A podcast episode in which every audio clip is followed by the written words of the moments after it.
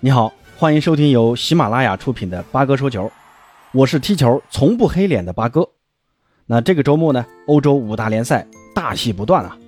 C 罗领衔的曼联在客场零比四不敌布伦特福德，上半场才三十五分钟不到，曼联就以四比零的大比分落后。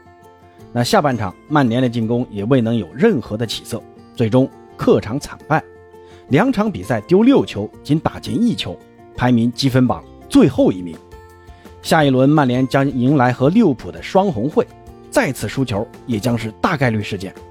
如果再次输球，也将是曼联自英超创立以来首次遭遇开局三连败。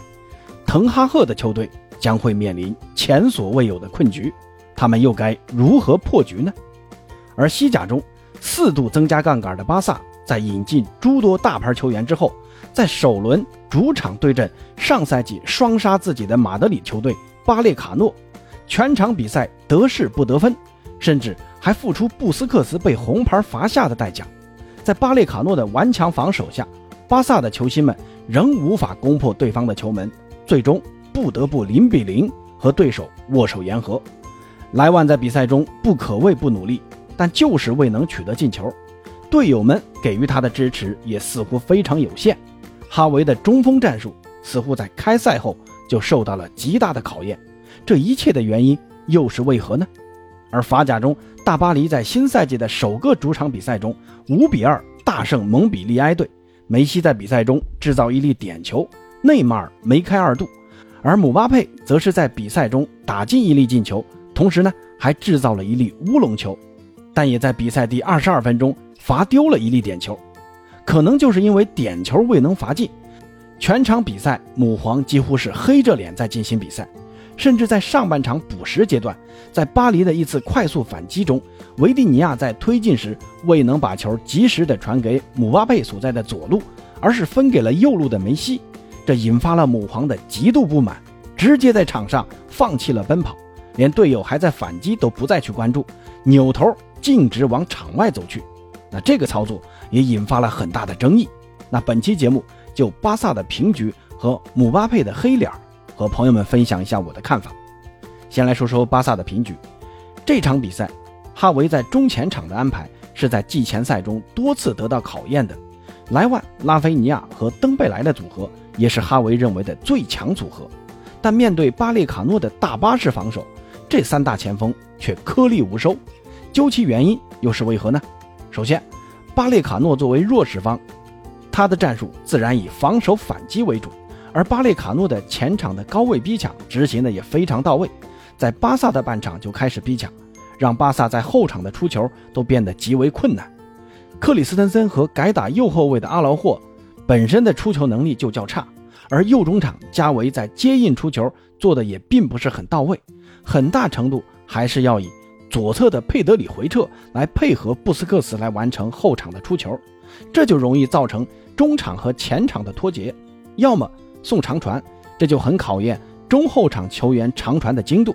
但全场下来，巴萨球员在这一块做的并不到位，要么呢就陷入巴列卡诺在中场的绞杀。由于对手的逼抢非常的凶狠，布斯克茨也不得不多次通过犯规来防止对手抢下球权后的反击。那更多的精力就放在了防守上，那有鉴于此，中场给予前场的资源支持力度就非常的有限，只能依靠莱万他们回撤来接应，在自己带球推进发动进攻，这就相当于自断一臂啊！缺乏进攻资源的支持，莱万自然也就无法获得更多的射门了。那其次呢，两个边位的进攻能力的欠缺，哈维是主打四三三，那两个边位的插上就显得尤为重要。不能只依靠边锋的自身突破，这就很容易让中锋在中路孤立无援。但这场比赛呢，就是这样，右路的阿劳霍防守能力有余，但你要想阿劳霍去插上助攻，那就有点难为他了。而左路的阿尔巴的状态也呈下滑的趋势。那最近几个赛季，阿尔巴确实够累的啊。由于没有合适的替补，阿尔巴只要是场比赛，基本都是主力首发的。这也导致阿尔巴的状态始终无法得到稳定的保证。那两个边后卫在进攻端的帮助有限，也就导致两个边锋需要承担更多的回撤任务。同时呢，哈维要求边锋需要拉边，这就造成对手的逼抢可以把拉菲尼亚和登贝莱两大边锋的空间限制得很死。同时呢，由于巴列卡诺的大巴式防守，让莱万在中路总是有几个人贴身盯防，把边锋和莱万之间的连线总是有意无意地切割开来，让三人无法形成有机的整体。可以说，巴列卡诺全场比赛对于分割巴萨的进攻体系是做得非常到位的。那第三点就是缺少一个有效的持球推进者，中场布斯克茨的主要精力放在了防守上。而佩德里和加维都不是那种非常擅长从后场带球至前场，他们过于瘦小的身体在面对逼抢时总是缺乏稳定性，所以这就显出德容的重要性了。德容上场后，巴萨在后场的球总算能安全地带至前场，这也是为什么下半场巴萨的进攻更具威胁的主要原因，因为德容的存在分担了很多中场过渡的过程。也让其他球员可以通过无球跑动来分散对手的防守注意力。同时呢，下半场哈维换下出球差的克里斯滕森，让阿劳霍回到中卫位置，让罗贝托去打右后卫。那这个变动让中后场的便秘一下子打通了一样，而德容就是那个催化剂。所以呢，巴萨真的还是不要卖掉德容了。加维呢还小，还是需要在大哥身边继续成长，千万不要拔苗助长。另外呢，有一点我不太理解啊，哈维在下半场的一个换人，法蒂换下的是配合意识更强的拉菲尼亚，而不是越来越毒的登贝莱。这个换人我是没看明白啊。当时呢，拉菲尼亚在左路，登贝莱是在右路，完全可以用法蒂换下登贝莱，让拉菲尼亚去擅长的右路，法蒂呢去打左路。法蒂的内切可以让莱万的压力变小，同时呢又有拉菲尼亚在右侧的拉边。这不比登贝莱有球就选择自己打强得多吗？那最后呢，就是巴列卡诺的比赛态度啊。由于裁判的严格尺度，让巴列卡诺球员碰到身体对抗就选择倒地。通过这种方式，让巴萨的传控足球的节奏不断的被割裂。全场比赛的净比赛时间估计也就四五十分钟，那大部分时间都是在表演如何倒在地上诱导裁判吹哨吹停比赛。布斯克茨的那张红牌其实就是这么来的。按理说啊，这种程度的身体对抗犯不上给牌啊，但裁判还是给了。哎呀，而且呢，两个半场的补时都特别长啊，上半场补时五分钟，下半场呢补时接近十分钟，这就说明球员犯规导致的比赛是断断续续的。还是希望西甲球队在面对皇马、巴萨时少点卧槽，多干点正事儿。这西甲的版权本就卖不上什么价格，你们还搞这一套，这比赛的观赏性何从谈起呢？那说了这么多，总结一下巴萨的平局啊，巴列卡诺的大巴式防守和逼抢导致巴萨的后场出球难，边卫的进攻属性减弱，导致两条边路的进攻容易被针对，前场对于中锋莱万的进攻资源的支持力度极少，导致莱万陷入对手的围剿之中，最后呢？就是裁判的因素和对手的比赛态度消极，这些都是巴萨本场比赛平局的主要原因。但巴萨球迷也别慌啊，整体来说呢，这场比赛巴萨的进攻在如此困难的局面下也算是打得还可以的啊。接下来哈维需要在拉菲尼亚和登贝莱之间做个取舍，这二人是否真的适合同时首发，值得商榷。那下一场呢，布斯克茨停赛，德容应该获得更多的机会。那说完巴萨，再来说说梅西和大巴黎。那这场比赛啊，梅西的数据表现只有一个制造点球，算是比较亮眼的。当时呢，上半场四十二分钟，姆巴佩禁区右侧接队友的传球，上演一扣再扣再打门的精彩的个人表演。但皮球呢被守门员用身体挡出，但很快又被姆巴佩拿到。这个时候，八哥感觉啊，母皇还是非常想自己表演的，但对手的后卫呢已经封住了位置。姆巴佩没有办法，只能横传给到梅西的脚下。梅西在中路多人包夹的情况下，好好的给姆巴佩上了一课。在姆巴佩的眼神注视下，同样在小范围多人包夹的情况下，上演一扣一停再一波再打门的好戏。在这个过程造成对手的萨科手球了，被裁判判了点球。这个禁区内的表演可以说是梅老板全场最高光的表演。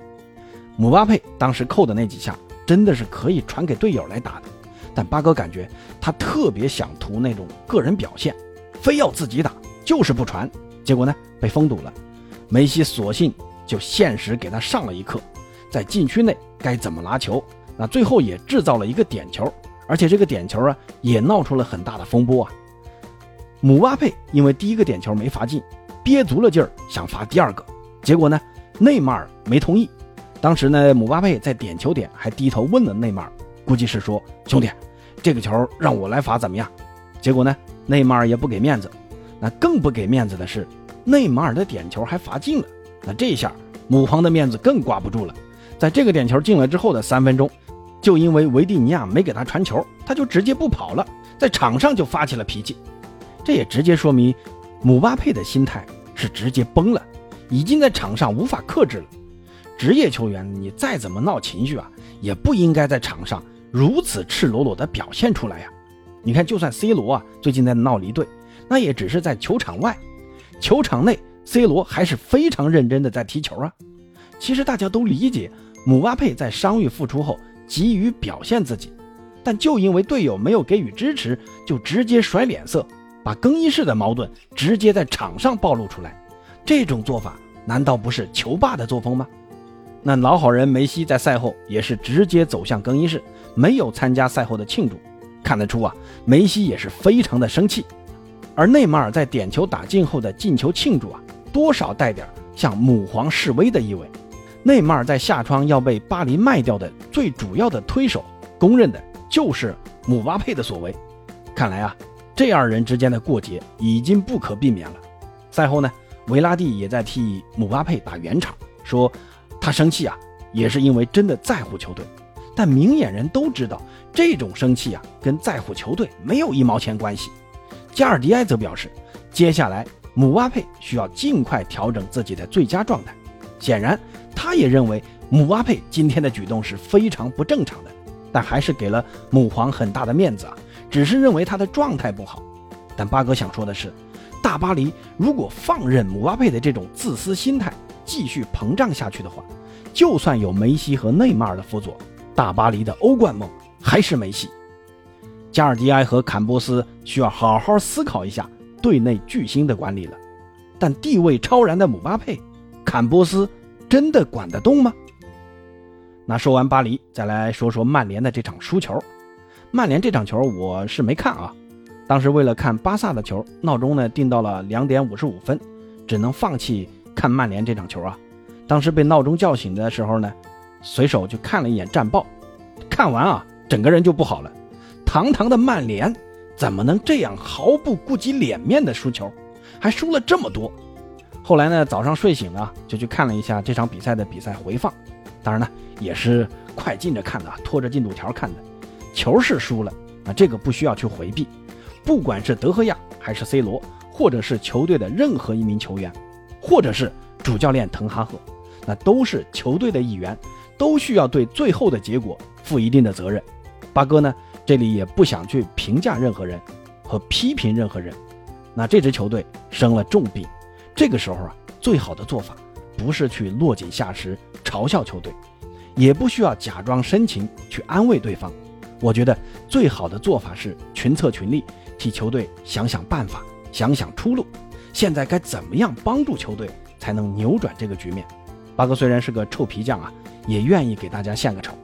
曼联真的需要放下架子了，把自己是豪门球队的历史放到一边，放下身段，可以试着改打稳守反击的战术了。那这两场比赛可以看出啊，现在的曼联在面对高位逼抢时，已经无法从容的应对了。极为容易的丢球，这已经不是能力欠缺所能解释的了。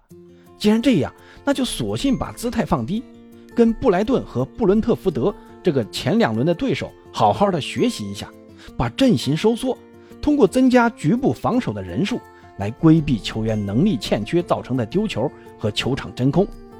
这个做法其实呢，在上上赛季啊，主帅索尔斯克亚就已经实践过的，是可行的，甚至。接下来的引援也应该按照防反的思路去引援，找一个速度快、终结能力强的前锋来当这个反击的支点。这样，就算德容最后不来，那依靠后场的稳守也能降低两名后腰的能力不足和边位的防守能力弱的问题。那朋友们对于巴萨的平局、姆巴佩的黑脸和曼联的大比分输球是怎么看的呢？欢迎在评论区告诉八哥，咱们下期再见。